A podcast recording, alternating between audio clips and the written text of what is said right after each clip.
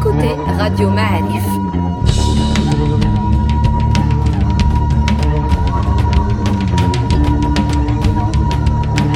Le podcast Histoire.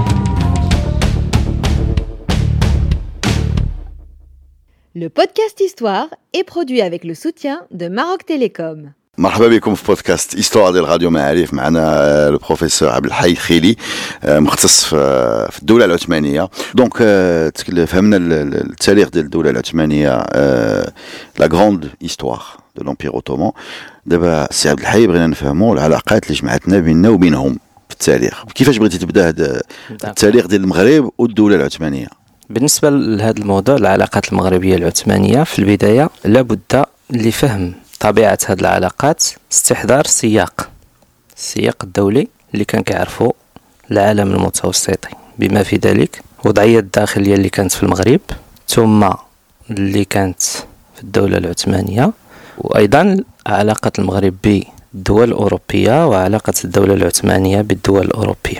هذه كملاحظة أولى. ثانيا إلا بغينا نأرخوا لبداية هذه العلاقات كيرجعها بعض الدارسين إلى الدولة المارينية حيث بعث السلطان عبد الحق الماريني سفارة إلى إسطنبول. القسطن... إلى إسطنبول القسطنطينية من أجل تهنئة محمد الفاتح بهذا الفتح لكن هذه المسألة ليست هناك وثائق تؤكدها على الأقل في الأمور التي اطلعت عليها إذن هذه هي البداية لكن ستعرف الدولة العثمانية والمغرب علاقات مهمة خلال الفترة الوطاسية ولكن السعديه بشكل أكبر خلال الفترة السعدية والعلوية. إذا هي علاقات غنية متنوعة فيها ما هو سياسي ودبلوماسي فيها ما هو عسكري فيها ما هو اقتصادي بل ما هو ثقافي واجتماعي أيضا. هي علاقات مهمة وقعت فيها إلى جانب العلائق السياسية تبادل المشاريع. مشاريع مهمة على مستوى العسكري على مستوى الإداري حتى على مستوى الاجتماعي وأيضا على المستوى الثقافي على المستوى الثقافي. إذن بالنسبة لبداية هذه العلاقات في عهد الدولة الوطاسية تتحدث بعض المصادر عن سفارة بعثها السلطان الوطاسي المعروف بمحمد البرتغالي إلى سليم الأول وهي سفارة حسن الوزان اليوم الافريقي الهدف من هذه السفارة وهو التهنئة بدخول مصر سنة 1517 لكن حسن الوزان في هذه السفارة التي كان يتجه فيها أيضا إلى المشرق الحج لم يقابل السلطان لأنه كان خارج العاصمة. أيضا تتحدث المصادر عن وصول سفارة من فاس إلى إسطنبول سنة 1528 لكن أهداف هذه السفارة غير معروفة والسفارات بصفة عامة في العلاقات الدبلوماسية فيها بعض المعطيات التي تكون واضحة في التقارير السفارية ولكن أخرى شفهية غير معروفة مهم. تكون غير معروفة أيضا يعني من السفير كيمشي كيرجع حنا عارفينه مشى ورجع ولكن شنو تقال بالضبط ما كاينش لماذا؟ لأنه ع- العالم المتوسطي عالم تجسس مم. وعالم الحيطة والحذر في العلاقات الدولية. كلشي حاضر آه، جنابه أيضا كت- كتكلم بعض الدراسات على وصول بربروسا إلى السواحل المغربية مارتيل وعلاقاته مع السيدة الحرة في إطار مواجهة الغزو الإيبيري donc هذه حتى بعض الدراسات كتشير لها وكاين اللي كيقدرها ب 36 سفينة إلى غير ذلك. هذه في الفترة آه، الوطاسيه لكن خلال كما نعلم أنه مع ظهور الاشراف السعديين الدولة الس- السعدية ستعرف العلاقات الوطاسية السعدية تطورات من جهة وسيكون لها انعكاسات على علاقات السعديين مع الباب العالي. اذا بالنسبة لوصول السعديين إلى الحكم خاصة وصول محمد الشيخ السعدي إلى السلطة ومحاولة دخوله إلى فاس سنة 1548 ستعرف العلاقات السعدية الوطاسية توترا. إذ سيتم أسر السلطان الوطاسي أحمد في معركة تادلة 1548 donc هذا الأسر سوف يطالب السلطان العثماني بفك أسر الوطاسي الأمير الوطاسي واعتراف بسيادة الأتراك الرمزية. هذا الأمر لم يستجيب له محمد الشيخ. محمد الشيخ السادي وسوف يدخل إلى فاس سنة 1549 هذا الدخول إلى فاس سنة 1549 سينتج عنه فرار أبو حسون الوطاسي إلى أتراك الجزائر من المصادر من يقول أنه ذهب أيضا إلى إسبانيا لكن سوف يستعين بالأتراك من أجل استرجاع العرش. آه، الرجوع ديالو. استرجاع. طلب المساعدة باش يسترجع العرش ديالو. العرش. هذا الأمر donc يعني داكشي سيكون داكشي اللي كتقول لنا ولا أن الدولة العثمانية خدات مشات من جهة الوطاسيين يعني كانت الحال. عندهم علاقة وملي جاو السعديين وحربوهم وحيدوهم من فاس آه، إذا الصدى الصدى ديال دخول فاس سيصل إلى البلاط العثماني بأنه وقع دخول إلى فاس وأن السلطان أبو حسون استعان يطلب النجدة ل- آه، لاسترجاع. لاسترجاع العرش المغتصب من طرف السعديين بين قوسين الباب العالي سوف يسلك سبيل المفاوضات مع محمد الشيخ وسوف يرسل سفارة أو سفارات منها سفارة الخروبي. هذه السفارة ستطلب من الشريف محمد الشيخ السعدي الاعتراف بالسيادة الرمزية الخطبة مثلا. آه، ولا ال- ال- العثمانيين ولو بشكل رمزي.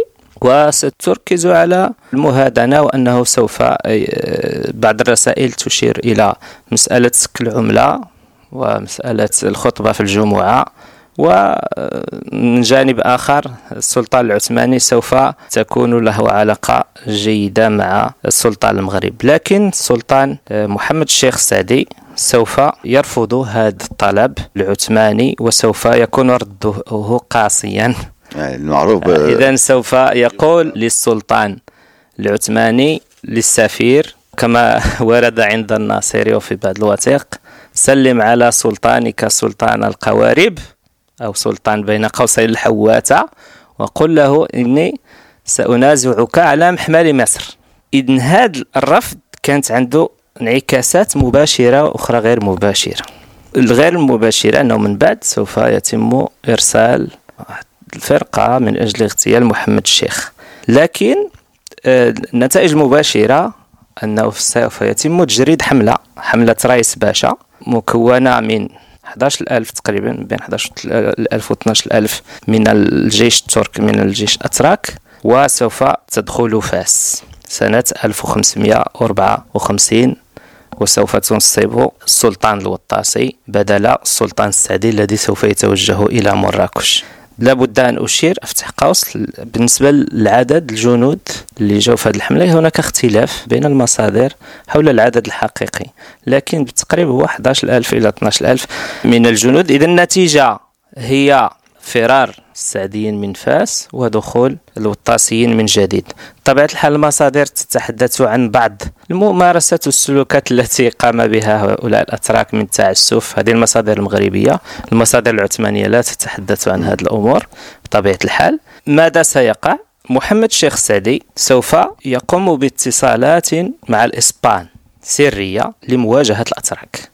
إذا الباب العالي سوف يتبع لهذه الخطوات من جهة. من جهة ثانية السلطان محمد الشيخ كان معروف منذ البداية بمجابهته للأتراك والدليل على ذلك وهو غزوه لتلمسان. تلمسان سنة 1550 وكان يطمح كما قلنا في وصول مصر. من أجل ذلك سلك سبيل المواجهة وسبيل المناورة. سبيل المناورة وهو الرهان على إسبانيا من أجل مواجهة الأتراك وضمان استقلال المغرب. إذا النتيجة النتيجة أنه حسب ما تقول المصادر أن السلطان العثماني فكر في أن يبعث وحتى المصادر المغربية في أن يبعث حملة للدخول إلى المغرب بصفة نهائية. لكن بعض المستشارين أشاروا عليه بضرورة إرسال فرقة عسكرية أو فرقة من الكوموندو بين قوسين التي نفذت الاغتيال اغتيال محمد الشيخ في أقلاقل سنة 1557 طبيعة الحال هنا كان اختلاف كبير بين المصادر المغربية والعثمانية. اسمح لي. قبل ما نوصلوا للموت ديال محمد الشيخ دابا قلتي لنا بلي دخلوا لفاس ورجعوا الوطاسيين في بلاصة السعدي محمد الشيخ اللي هو رجع لمراكش. ولكن هذا الدخول لفاس شحال الوقت دام وكيفاش تقاضى؟ آه، دخول فاس تقريبا كان 1554 البعض اللي كيتكلم على رجوع الأتراك تقريبا أربعة ديال الأشهر اللي كان فيه الحضور التركي بقوة. البعض من هاد الأتراك بقى والبعض رجع البعض رجع طبيعه الحال. اذا هذا الدخول ما غاديش يكون غير في هذه المرة لكن سوف يعود الأتراك في مع عبد الملك. عبد المالك ومع احمد. الأمير أحمد. دونك بالنسبة لهذه الحادثة إذا سمحت اختلفت المصادر في تقييمها. المصادر العثمانية والمصادر المغربية. المصادر المغربية تقول بأنه تم قطع رأس السلطان وحمله إلى إسطنبول وتعليقه في باب العالي. تعليقه في أسوار إسطنبول. مم. لكن المصادر العثمانية لا تتحدث عن هذه المسألة بالبت والمطلق حتى الحادثة الاغتيال لا تذكرها تماما. لحد الساعة ليست هناك أي وثيقة تتحدث عن هذا الاغتيال. ممكن أن تكون و- بعض الباحثين مثل الأستاذ عبد الرحمن المدن رحمه الله والأستاذ عبد الرحيم بن حادة والأستاذ الطبيعي يتحدثون أو يرجحون أن تكون بعض الوثائق سرية غير مسموح بها. تكون في الأرشيف ولكنها وثائق محجوبة. غير مسموح بها لأنها ستخلق مشاكل في العلاقات الدبلوماسية. لكن المصادر التاريخية التي كتبها الأتراك مثل الجنابي وغيرهم لا تتحدث عن هذه المسألة مسألة الاغتيال.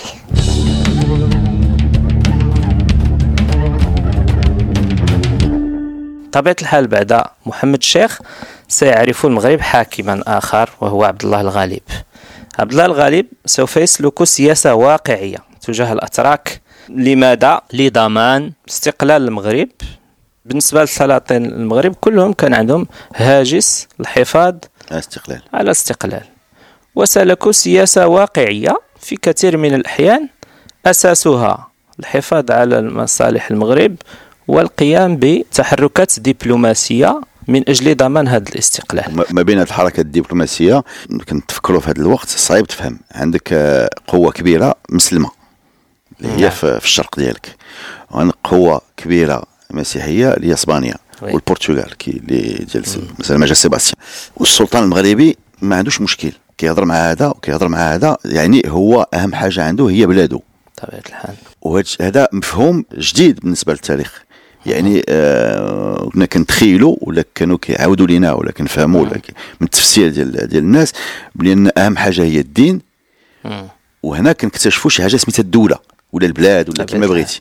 آه، مصلحة الدولة. هذا البعد الاستراتيجي في الحقيقة مهم لفهم العلاقات من جهة ولكن حتى لتفسير بعض الأمور المتعلقة باستمرار خصوصية المغرب واستقلال المغرب إلى الوقت الحاضر. مثلا نعطيو مثال باش نفهمه لماذا المغرب لم يخضع للحماية إلا سنة 1912 في حين أن الدول الأخرى استعمرت قبل. إذن السبب هو السياسة الواقعية التي سلكها المغرب في مواجهة هذه القوى سواء. الأوروبية منها أو في الجبهة المشرقية الإسلامية اللي هي علاقته بالعثمانيين هاد donc السياسة- هاد- السياسة راه مهمة. آه، مهمة في- بزاف. إذا قارنا وضعية المغرب بدول الأخرى اللي هي دول آه، عربية إسلامية. ب- آه نرجعوا لعبد عبد الله الغالب. عبد الله الغالب السياسة الواقعية ديالو شنو شنو هي؟ إذا السياسة concrètement. الواقعية شنو الفلسفة الكبرى ديالها هي الانفتاح على الدول الأوروبية إس- إسبانيا فرنسا بريطانيا ومناورة العثمانيين. بل سيقتضي الحال سيدخلوا أيضا في مواجهات معهم سوف نرى. إذن هذه السياسة من جهة. تجاه الدول الأوروبية كانت سياسة واقعية ولكن للأسف الشديد كانت داخليا سياسة قاسية نوعا ما تجاه البيت السعدي. إذن هذا غادي يخلق لنا مشكل أن محمد الشيخ آه نعم، عفوا عبد الله. الغالب عبد الله الغالب سوف آه، يسلك سياسة قاسية تجاه الأمراء منهم. عبد الملك منهم أحمد وعبد المؤمن الذين سيتوجهون إلى الجزائر عبر سجل ماسا وسوف يصلون إلى العاصمة العثمانية. رفقة سحابة الرحمانية. وبالنسبة للوصول للوصول لابد أن أفتح قوس. إشارة إلى أن هناك اختلاف في المصادر حول هذا الوصول. بعض المصادر المغربية تقول أنهم استقروا في الجزائر خاصة عبد المالك وأحمد. في حين سوف يتم اغتيال عبد المؤمن. عبد المؤمن سوف في تلمسان. في تلمسان. إذن عبد المالك وأحمد. بعض المصادر ستقول أنهم وصلوا إلى الجزائر لكن مصادر أخرى ستقول بالفعل توجهوا إلى إسطنبول. إسطنبول. وهذا هو المرجح أنهم توجهوا إلى إسطنبول والدليل على ذلك أن عبد الملك شارك في ليبانت وشارك في حلق الواد. ومنها طلع النظم والمؤسسات اللي كانت في الدولة العثمانية وقدم الخبرة للسلطان العثماني. بعض المصادر المغربية تقول أنه كان رفقة والدته سحابة الرحمانية والتي تشيد بالدور الدبلوماسي التي قامت به من أجل. إقناع السلطان العثماني باسترجاع آه، عرش.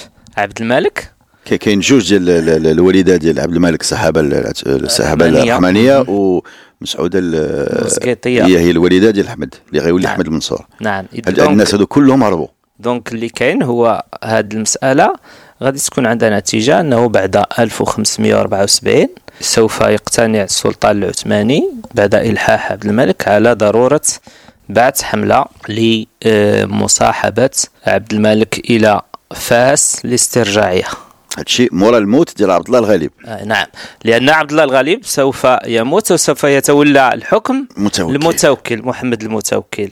محمد المتوكل في هذا الصدد سوف يسترجع آه، عبد الملك بالفعل السلطة بعد وصوله رفقة الجيش العثماني إلى فاس إلى معركه فاس. الركن.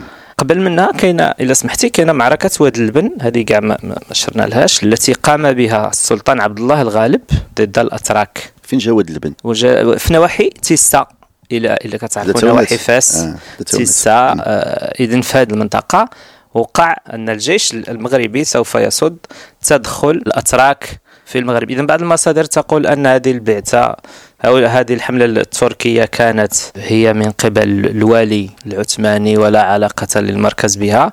لكن المهم أن المغرب الولي سوف الولي يصد العثماني الولي العثماني يعني الجزائري. أي الجزائري. لكن المهم أن المغرب سوف يصد هذه الهجمة. ولماذا هذه المعركة؟ بعد يذهب إلى أنها كانت نظرا للعلاقات التي نسجها عبد الله الغالب مع إسبانيا خاصة فيما يتعلق بحجر باديس موضوع حجر باديس هو الذي كان سبب في هذه الحملة لكن المهم فيها أن المغرب استطاع أن يوقف هذه الحملة. بالنسبة لدخول فاس في عهد عبد الملك. عبد الملك. عبد الملك سوف أيضا تكون له سياسة مهمة تجاه الأتراك. بمجرد وصول الأتراك إلى فاس سوف يؤدي قدر المال الذي اتفق حوله سوف يرجع الأتراك إلى حال سبيلهم وبعض منهم بقية لكن تحت إشراف عبد الملك عبد الملك. هذا السؤال آه، عبد الملك في الرجوع ديالو. بقى 17 عام ما بين آه، الهربة ديالو ايامات آه، ملي طلع عبد الله الغالب في الحكم والرجوع ديالو 17 عام يعني يعني آه، لا هو لا خوه أحمد اللي غيولي أحمد المنصور أحمد المنصور أحمد في. هذه المرحلة كان صغير السن. كان صغير سنين ورجع تقريبا. آه، السؤال ديالي آه، سهل. واش هاد الناس هادو ملي رجعوا للمغرب واش الدولة العثمانية كتعتبرهم كعثمانيين؟ ولا ك فهمتيني؟ نعم نعم. هنا المصادر المغربية كتكلم بأنه راه عبد الملك حاول باش تكون عنده نوع من من العلاقة مع الدولة العثمانية أساسها نوع من التبعية ولكن بين مزدوجتين. لماذا؟ لأنهم كيتكلموا على الدعاء والخطبة وكذا. لكن في الواقع عبد الملك سلك سياسة مستقلة. لماذا؟ كاين مجموعة من الأدلة اللي كتبين بأنه رغم أن رسائل عثمانية تصفه في هذه الفترة بأنه والي ولاية فاس لكن الحقيقة أنه لحد الآن ليست هناك عملة مضروبة باسم العثمانيين. ما كايناش في الكتالوج إلا خدينا أوستاش ولا بريت ولا غيرهم. ما كاينش شي حاجة مضروبة لحد الآن. ثانيا أن هذاك الدعاء على المنابر فيه واحد التأويل كبير لأنه غادي نشوفوا مع عبد الله بن إسماعيل وحتى مع سيدي محمد بن عبد الله كان الدعاء ولكن شنو معنى الدعاء؟ ليس من جانب السيادة لأن الدولة العثمانية مثلا في ذيك الفترة العلوية التي سنصل إليها كانت تخوض حروبا مع ال- الروس مع الدول الأوروبية. والدعاء هو من باب دعاء النصرة وليس دعاء الولاء. فهم donc هنا عبد الملك سوف يسلك سياسة مهمة في جعل المغرب بلدا مستقلا وأنه وسوف يقنع الباب العالي بوضع التحرشات التي كان يقوم بها الأتراك في فيجيج مثلا. حسن باشا ورمضان باشا كانت بعض التحرشات بالسيادة المغربية بالأقاليم اللي كانت حدودية. حدود. نعم. بالتالي وبالباب العالي سوف يبعث رسائل تأنيبية لهؤلاء الولاة وسوف ينتصر إلى عبد المالك عبد المالك فيها. عبد المالك ستربطه علاقات متنوعة حتى مع العالم المتوسطي مع بعض المثقفين بعض التجار يسمنحهم براءات وحرية التجارة. وكان شخصية في الحقيقة مرحلة ديالو رغم أنها قصيرة. آه، قصيرة تقريبا 18 شهر ولكنها في الحقيقة فرصة ذهبية بالمغرب الذي كان سوف يدخل في سياق الحداثة لأنه كان حتى الرسائل يوقعها بالحروف اللاتينية. وكان كيدوي كيدوي كان بطبيعة الحال بسبعة كان بال- لغات. ب- ب- باللغات متنوعة. واسمح لي بين قوسين في معركة لي بونتي على حسب ما فهمت تشد من آه. طرف الجيش الإسباني. وسوف يتم تحريره. عنده علاقات مع فيليب آه، يعني مع غاسبارو كان عنده علاقة مع غاسبارو وغيرهم من الشخصيات مع مع الإنجليز مع الفرنسيين مع ال- الإسبان. اذا هو نسج شباكة من العلائق. التي سوف يستفيد منها. وهنا سوف يستفيد من الأتراك في تحديث المؤسسات. اذا سوف يؤسس مؤسسة عسكرية مهمة على مستوى الجيش البحري كما يروي ذلك المجهول. ورغم أن هذه الإصلاحات اللي دار على مستوى الإدارة والجيش لن ترضي بعض الأطراف الذين عاتبوه على على هذه المسألة ولكنه في هذه الفترة القصيرة اللي حكم فيها المغرب وضعه على سياق مهم والتي سوف يتممه أحمد المنصور. عبد الملك السعدي مات في معركة واد المخازن طبيعة الحال. 1578 ألوغ أول سؤال. آه، في هذه المعركة ديال واد المخازن واش العثمانيين شاركوا فيها؟ اذا هذه المعركة اللي كانت في 1578 طبيعة الحال هنا لابد من أن نشير إلى أن هذه المعركة كتبت حولها مجموعة من الكتابات. وكل واحد يعطي صبغة للطرف المنتصر. من هالكتابات اتراك العثمانيين. كتابات الأتراك العثمانيين كتبوها حول هذه المعركة وسموها بمعركة واد السيل أو واد السبيل كتابات أخرى نعتتها بمعركة القصر الكبير. إذا الرؤية اللي كتبت بها الكتابات العثمانية المعركة ليس هي كما كتبنا آه، نحن فصول هذه المعركة خاصة المصادر المغربية. أيضا ما كتبه الإسبان والبرتغال حول هذه المعركة ليس هو ما كتبناه. لكن المهم عندنا أن هذه المعركة بالفعل في ظل الوثائق اللي تنشرت حولها ومنها هنا لابد أن أشير إلى عمل مهم نشره الأستاذ المرحوم عبد الرحمن المدن. كيا ديريجي لا باتاي من قاد هذه المعركة؟ هو طرح سؤال وحاول يجيب عليه. بالنسبة للمصادر المغربية تقول بأن المغاربة كان عندهم فضل وهذا واقع كان هم أساس في هذا الانتصار. بالنسبة للكتابات العثمانية تذهب إلى أن المشاركة العثمانية كانت قوية في هذه المعركة. ليس على مستوى الخبراء العسكريين والفنيين الذين كان لهم دور في توجيه المعركة بل يتحدثون عن وصول مجموعة من السفن العثمانية إلى المتوسط ومشاركة العثمانيين في هذه المعركة. كاين اللي كيتكلم على 23 سفينة وكاين اللي كيتكلم على أكثر. أكثر كاين اللي كيتكلم على 150 سفينة. ال- لي سوغسينيتي حتى هاد هي السفينة ج- جايبين العسكر ولا جايبين السلاح بطبيعة الحال.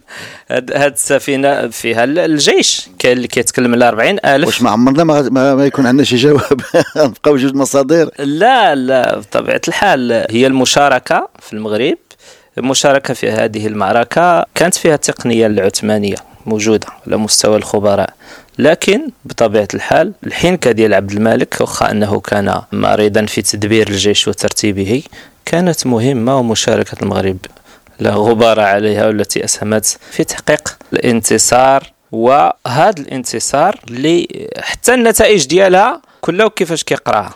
المهم أن هذه المعركة سوف يكون لها صدى مهم. ونتائج مهمة في علاقة المغرب بالعالم المتوسطي في علاقته بالأتراك من جهة. إذا هنا أحمد المنصور السعدي سيسلك سياسة مهمة تجاه الأتراك تعزز الاستقلال عن الأتراك وسياسة منفتحة على العالم الأوروبي على الإنجليز على الإسبان على فرنسا وعلى غيرها من الدول الأوروبية. في حين أن علاقته مع الدولة العثمانية سوف تكون علاقة علاقة ند للند تقريبا وسوف يقوم بتوجيه مجموعة من السفارات. منها سفارة تمغروتي هذا السفير الذي كتب كتابا سماه النفحة المسكية في السفارة التركية سنة 1589 هذا مات سليمان القانوني هذا وقت مراد ولا سليمي نعم. إذا آه، المرحلة هي مرحلة مراد الثالث أعتقد. في هذه المرحلة تم بعث هذا السفير للدولة العثمانية. بالنسبة لأحمد المنصور الذهبي سوف يستفيد أيضا من التجربة العثمانية على مستوى المؤسسات والنظم. وسوف يؤسس الديوان. ديوان على النمط ديوان الهميوني العثماني. إداريا إذا سوف تتعزز البنيات الإدارية والعسكرية للمغرب في عهد المنصور الذهبي وسوف يستفيد من هذه التجربة لكن عموما سوف يتجه إلى جنوب الصحراء بدلا من المواجهة العسكرية مع الأتراك. سوف يسلك طابع الدبلوماسية مع الدولة العثمانية ومع الدول الأوروبية. سوف يعزز العلاقات التجارية مع الدول الأوروبية ولكن سوف يختار التوجه نحو جنوب الصحراء بالرغم من أن بعض المؤرخين يقول بأنه كان هناك صراع خفي مع الأتراك في جنوب الصحراء. آه، إذا آه، عموما أن المنصور السعدي كان عنده وعي بضرورة لا ولكن من جهة كاين مفاوضات كاين علاقات كاين استقلال آه، المغرب ولكن في نفس الوقت كاين تأثير ديال النظام العثماني اللي تعلموه هو في الدولة العثمانية. فيما يخصه هو ملي هو غادي يبغي ينظم الإدارة ديالو. غادي ياخذ الأفكار اللي خداهم من, من العثمانيين. هو هي الأفكار وهذه المشاريع بدعها المعتصم بدعها عبد الملك. لكن أحمد المنصور سوف يستفيد منها عمليا وسوف يجعل منها هادشي شنو هو؟ نظام الجيش مثلا ولا نظام الإدارة ولا؟ نظام الإدارة الجيش الإدارة. الإدارة هادو كان فيهم تأثير واضح وظهر هذا أيضا تعزز هذا مع الدولة العلوية.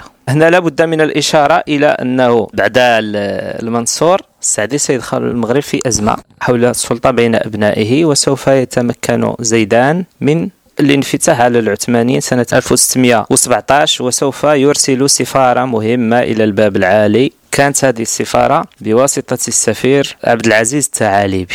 عبد العزيز التعاليبي هذا الذي سيتوجه إلى إسطنبول مرتين مرة في عهد أحمد المنصور الذهبي ومرة ثانية في عهد ابنه زيدان. وبالمناسبة لا بد أن أفتح قوس وأقول أن الجانب الثقافي كان مهم في هذه العلائق لأن هذا السفير وغيره من السفراء اختاروا المنصور وزيدان للكفاءة التي كان يتوفر عليها منها أنه كان خبيرا في التنقيب على الكتب المهمة. لا هو لا الزياني. إذا الهدف الثقافي كان مهم في هذه العلاقة للتنقيب والبحث عن كتب يستفيد منها المغرب وتعزز الخزانة المغربية. ديال مولاي زيدان. ديال مولاي زيدان ومن قبل منه ديال أحمد المنصور. لكن الهدف اللي مشى عليه بالنسبة لزيدان هو الدعم العسكري. بعض المصادر تقول أنه حصل على هذا الدعم لكنه لم يصل إلى المغرب هذا الدعم لأن السفن التي كانت حاملة لهذا الدعم غرقت ولم يصل منها شيء. لكن آه، هذا غير مرجح لأنه يدخل دائما في باب الدعاية أصلا.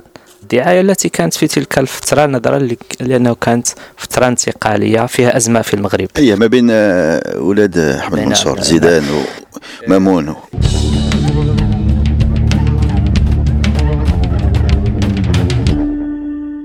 نوصلوا الوقت ديال ديال العلويين. بالنسبة لهذه العلاقات المتعلقة بالدولة العلوية والدولة العثمانية هي علاقات في الحقيقة فيها جانب دبلوماسي سياسي كما أسلفنا وفيها مشاريع مهمة للإصلاح والتحديث الذي تبادلها المغرب مع الدولة العثمانية. مشاريع مثلا تحديث الجيش المساعدات العسكرية ثم مشاريع تبادل السفراء دبلوماسيين ومشاريع أخرى متعلقة بما هو ثقافي أيضا لكن عموما العلاقات كان فيها جانب من التعاون المشترك وكانت أيضا تتخللها فترات من التوتر. وفي اعتقادي انطلاقا من مجموعة من المصادر والوثائق اللي اطلعنا عليها الإشكال في الحقيقة الذي كان بين أتراك بين العثمانيين والمغرب كان مع أتراك الجزائر مع أتراك الجزائر الله الله لماذا؟ لماذا؟ لأن لماذا لماذا لماذا؟ لأنه مرتبط بمسألة مجموعة من المناوشات التي كانت تقع على الحدود والتي كان فيها دائما تتسبب في مشكل ما بين سلاطين المغرب وما بين الدولة العثمانية. أسمح لي واحد السؤال باش نفهم مزيان. الجزائر تبع للدوله العثمانية. oui.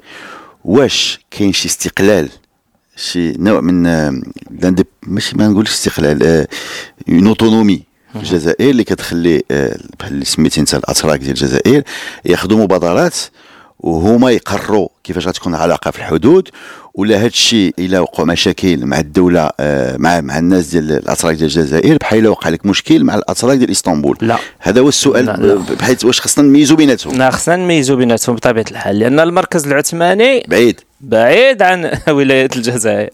بعيد. يعني يعني التصرفات التي كانت تقع من بعض الولاة آه. لا علاقة قرار ما يقدر يكون قرار محلي. نعم بالضبط. وغادي نشوفوا بعض الرسائل التي آه، سوف ينبه منها السلطان العثماني أتراك الجزائر لحسن لضرورة حسن الجوار مع السلاطين المغرب. يعني يعني concrètement يقدر يوقع لك مشكل مع في الحدود والسلطان ال- المغربي يقدر يتراسل مع السلطان العثماني باش هو يحبس طبيعة الناس الحال. طبيعة الحال بطبيعة الحال. وقعت هذه المسائل هذه donc آه، بالنسبة لبداية هذه العلاقات كترجع لفترة مولاي محمد في عهد السلطان مصطفى الثاني مصطفى الثاني.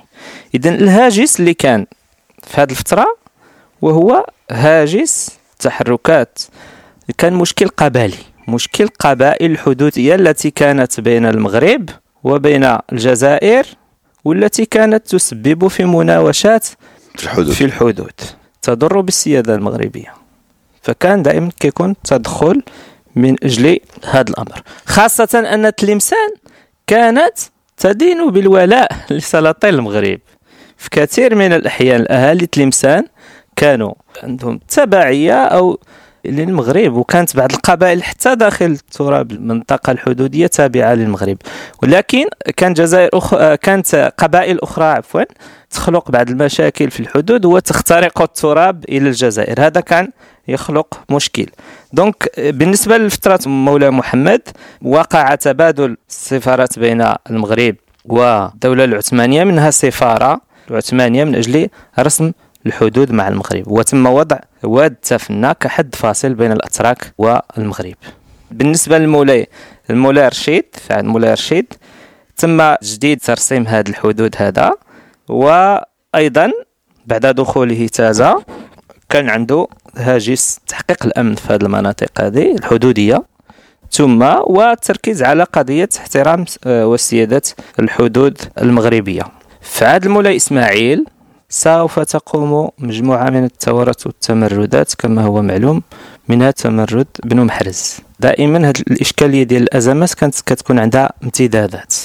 امتدادات منها المشكل ديال بن محرز الذي توجه إلى تراك الجزائر وهو ما جعل السلطان المولى إسماعيل يتوجه إلى الحدود في حملة إلى الحدود من أجل متابعة أو توطيد هذه الثورة ومن أجل ضمان الجانب الأمني في هذه المنطقة. الجانب الشرق آه، في في المنطقة الشرقية لأن هذه القبائل كما قلنا بعضها كان يتوجه إلى داخل العمق الجزائر التي كانت تابعة للأتراك. المهم مولاي إسماعيل أرسل مجموعة من الرسائل إلى الباب العالي من أجل تعاون بين الدولة العثمانية والمغرب ولكن على أساس الحفاظ على سيادة المغرب على حدوده. طبيعة الحال هذه العلاقات سوف تتأثر بالأزمات كما أسلفت. وبعد المولاي إسماعيل سيعرف المغرب أزمة تجلت في الصراع بين أبنائه ومنهم المولى عبد الله الذي سوف يراسل الباب العالي وهناك رسالة تختلف القراءات حولها. البعض من الدارسين الذين يقولون بأن الرسالة كان فيها الاعتراف بمسألة الخطبة كما أسلفنا ودعاء للسلطان العثماني لكن كما أرجح هذا الأمر كان ظرفي مرتبط بالأزمات.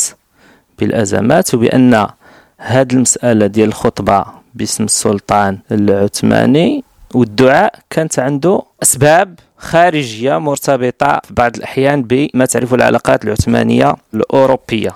وهنا فترة الأزمات أفتح قوس مهم وأشير إلى أنه فترة الأزمات هذه الذي كان يقع فيها هذه المسائل ارتبطت حتى بالعثمانيين لأن من خلال وثائق الأرشيف العثماني يتضح أن الأتراك والباب العالي استعان بالمغرب من أجل تجاوز أزماته الداخلية. وهنا أشير إلى وثيقة مهمة أرسلها. السلطان مصطفى الرابع بعد فترة الأزمة التي عرفتها الدولة العثمانية في مطلع القرن التاسع عشر بعد خلع السلطان سليم الثالث طلب فيها السلطان العثماني من المولاي سليمان الدعم المعنوي لحربه ضد الروس والإنجليز والدعم المادي واعترف له بالسيادة على الولايات شمال إفريقيا حيث واعترف له بالنسب الشريف. جاء في هذه الرسالة أن السلطان مولاي سليمان أنه ينحدر من السلالة النبوية وأنه ملك أو أنه خليفة في شمال إفريقيا. في شمال إفريقيا. هذه على مس... ربما يعلق البعض على مستوى اللغة فقط المستعملة لكنها هذه المسألة كانت في عهد مولاي سليمان وفي عهدي حتى في عهد المولى سيدي محمد بن عبد الله. ما معنى ذلك؟ أن فترة الأزمات حتى عند الأتراك كان اللجوء إلى المغاربة. لكي أوضح أكثر العلاقات سأنتقل المرحلة الذهبية بعد المولى عبد الله. هي المرحلة الذهبية في علاقة المغرب بالدولة العثمانية وهي فترة السلطان سيدي محمد بن عبد الله وفترة السلطان عبد الحميد الأول. إذن هذه فترة ذهبية بامتياز. علاش ذهبية؟ لأنه في هذه المرحلة بعث المغرب تقريبا 20 سفير حسب ما صرح به أبو القاسم الزياني في كتابه الترجمان الكبرى. وعمليا تم إحصاء أكثر من 14 سفير الذين توجهوا إلى الدولة العثمانية. المغرب استقبل أربع سفراء في المغرب. لماذا هذه العلاقات اللي هي مهمة؟ كما قلنا أنها مشاريع دبلوماسية ثقافية وفيها أبعاد أخرى. لأن هذا السلطان عبد الحميد كانت الدولة العثمانية تعرف تهديدات خارجية خاصة الحرب ضد روسيا. فطلب الدعم من المغرب وبعث المغرب مجموعة من المساعدات العسكرية منها الطواقم البشرية بعض الخبراء إلى الباب العالي ثم العتاد الحربي مثل ملح البارود وغيرها. إلى جانب مجموعة من المساعدات المالية التي بعثها إلى الباب العالي. مقابل ذلك استفاد المغرب من الخبرة العثمانية وأذكر في هذا الصدد الخبير في المدفعية سليمان باشا الذي جاء إلى المغرب رفقة بعثة من التقنيين والخبراء الأتراك والذين أسهموا في تحديث الجيش المغربي على مستوى سلاح المدفعية وهو ما أسهم في استرجاع بعض المدن الساحلية مثل بريجة وغيرها. في نفس الإطار المغرب أيضا بعث نفس المساعدات العسكرية. لماذا؟ لأن كل من السلطان محمد بن عبد الله وعبد الحميد كانت هناك تهديدات خارجية ولكن كان هناك وعي بضرورة خلق اتحاد. اتحاد. هي هي قبل البانا إسلاميك يعني هي الجامعة الإسلامية التي نادى بها عبد الحميد. الاتحاد بين مزدوجتين كان هناك دعوة إلى اتحاد إسلامي كما يذهب إليه ذلك بعض المؤرخين الذين كتبوا في هذا الباب. وتعززت العلاقات الثقافية الدبلوماسية والعسكرية. مثلا تم بعث مجموعة من السفراء منهم السفير بن عثمان الكناسي والسفير أبو القاسم الزياني إلى الباب العالي للتفاوض حول مجموعة من القضايا التي كانت تطرح في إطار العلاقات. وهنا السلطان المغربي أسهم في تحرير بعض الأسرى الأتراك وبعثهم إلى الباب العالي. فين كانوا مشدودين هاد الأسرى؟ كانوا في أوروبا. اذا كانت هناك مجموعة من الحروب التي خاضتها الدولة العثمانية. آه يعني كياخذوا من أوروبا وكيصيفطهم آه بالضبط بالضبط بالضبط. كذلك هناك بعض القضايا المرتبطة بالعلاقات الثقافية والروحية. من المغرب كانت توجه السره السره هي مساعدات مالية كانت تذهب إلى الحج إلى الحج لأن المغرب فيه أشراف والحج كان فيه أشراف اذا تقدم مساعدات الماليه كانت تمر عبر الباب العالي. أيضا تم تبادل الهدايا إذا وصلت مجموعة من الهدايا من المغرب إلى الباب العالي والمغرب حصل على هدايا من السلطان العثماني. من السلطان. شنو ما الهدايا هذا؟ واش مثلا آه الهدايا كانت آه مساعدات مادية وكانت أحيانا مثلا المصاحف وكانت هذه المصاحف فيها بعض مزينة بجواهر من ال pierres précieuses oui من المعدن النفيس وغيرها من الهدايا. كانت أحيانا تكون جياد خيول وغيرها من الهدايا. وتم تبادل مجموعة من السفراء. منهم مثلا السفير طاهر الفنيش منهم مثلا اذا عدد كبير من السفراء الذين ذهبوا وتوجهوا إلى الباب العالي. وفي نفس الآن استقبال المغرب. استمر ذلك حتى عهد عبد الرحمن بن هشام ومحمد بن عبد الرحمن. عبد الرحمن بن هشام ومحمد استمرت العلاقات المغربية الجيدة واستقطب المغرب خبرات عسكرية لتحديث الجيش لأن كان مشكل الجيش كبير بعد اسلي من بين هاد الخبراء خوجة التونسي هذا خبير من الخبراء الذي درس في مصر وفي الدولة العثمانية وفي تونس أيضا. ساهم في تحديث الجيش المغربي وكتب رسالة حول هذا التحديث على النمط التركي العثماني.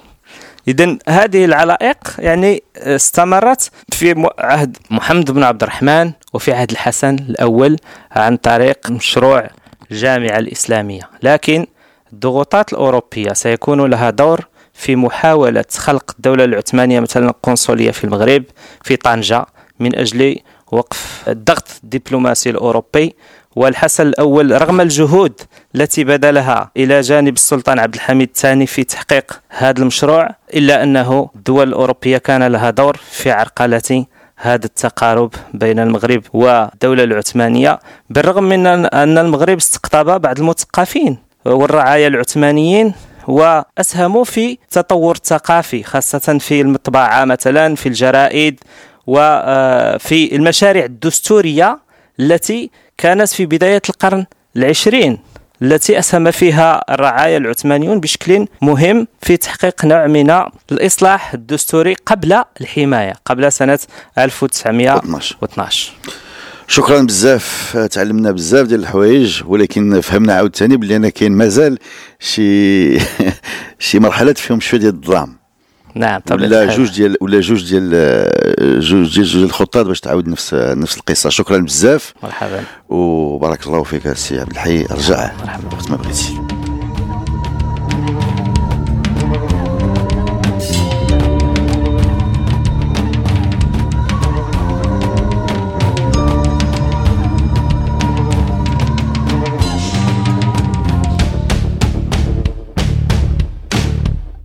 Le podcast Histoire est produit avec le soutien de Maroc Télécom. Maroc Télécom, un monde nouveau vous appelle.